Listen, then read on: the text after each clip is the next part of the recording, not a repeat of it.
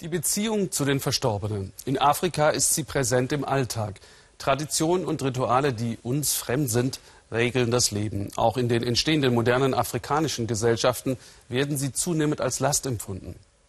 Bei den Luo in Kenia wird eine Witwe an die Familie des verstorbenen Mannes vererbt. Das soll sie schützen. Doch um dies zu ermöglichen, muss sie zuvor mit einem von den Verwandten auserkorenen Geschlechtsverkehr haben.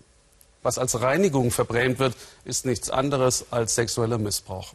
Sabine Boland traf Opfer, Täter und diese Frau, die dagegen kämpft.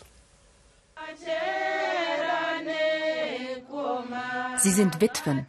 Sie kennen den Schmerz, den geliebten Partner zu verlieren. Sie kennen auch gesellschaftliche Ächtung, Druck, Armut. Manche werden wahnsinnig darüber.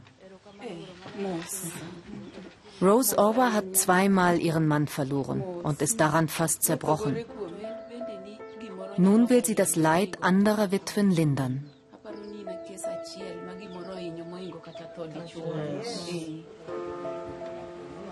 Gerade ist der Mann ihrer Bekannten Stella gestorben. Er hatte Tuberkulose.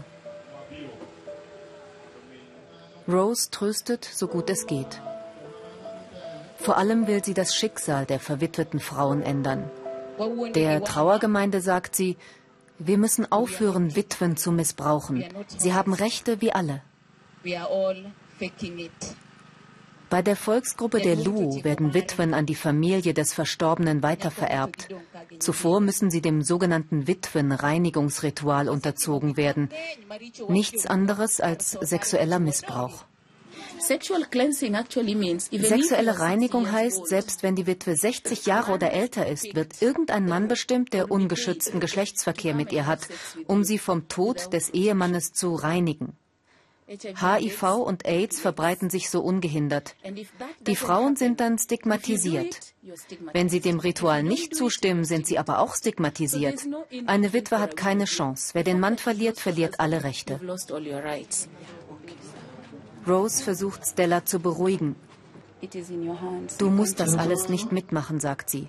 Und vor allem, du bist nicht alleine.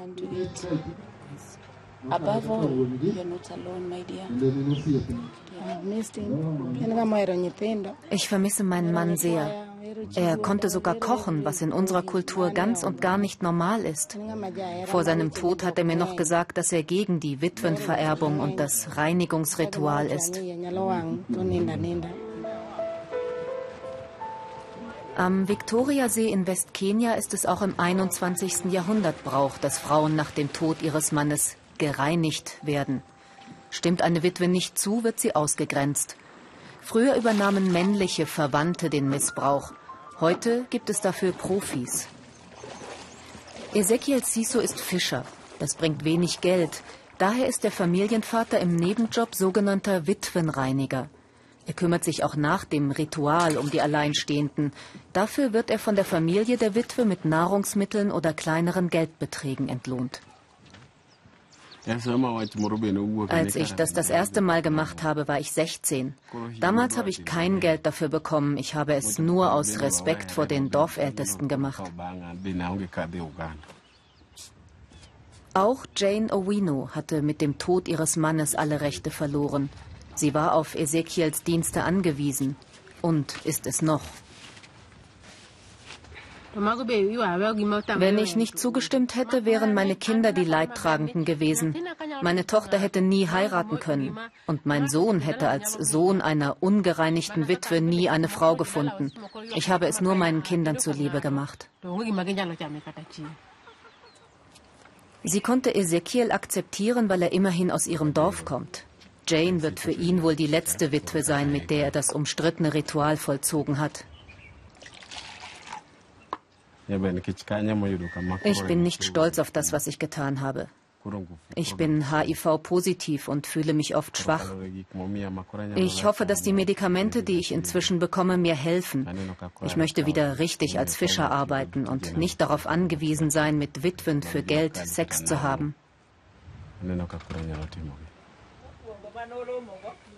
Die Stiftung der Witwenhelferin Rose Orwa organisiert regelmäßig Treffen zur Trauerbewältigung. Die Erzählungen gleichen sich alle. Nach dem Tod des Mannes fühlen sich die Frauen ohnmächtig und ausgeliefert. Das Gesetz haben die Witwen zwar auf ihrer Seite, aber das zählt bei den traditionellen Luo wenig. Ein bisschen Hoffnung schöpft Rose aus der Arbeit mit Kindern. Ihre Stiftung hat ein Waisenhaus ins Leben gerufen. Es gibt Jungen und Mädchen, die beide Elternteile verloren haben, ein neues Zuhause. Und für viele Witwen ist es eine Aufgabe, mit deren Hilfe sie ihr Schicksal besser meistern lernen. Also ich hoffe, dass eine Generation heranwächst, die nicht gereinigt und vererbt wird. Eine neue Frauengeneration, die in Würde leben kann, wenn der Mann gestorben ist. Die Frauen sollen ihre Rechte kennen und als Menschen respektiert werden. Bis dahin ist es im Westen Kenias noch ein weiter Weg. Zurück auf der Beerdigung. Wie üblich spenden alle einen kleinen Betrag für die Feier.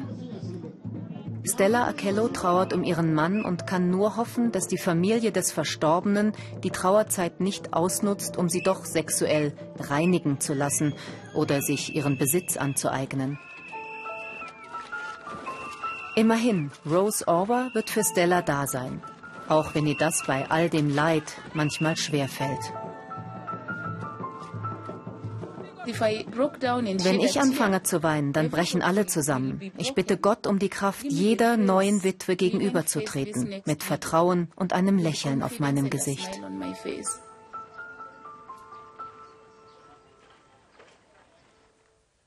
Das war Ihr Weltspiegel. Danke fürs eifrige Mitdiskutieren im Netz. Ich wünsche Ihnen noch einen anregenden Abend hier im Ersten.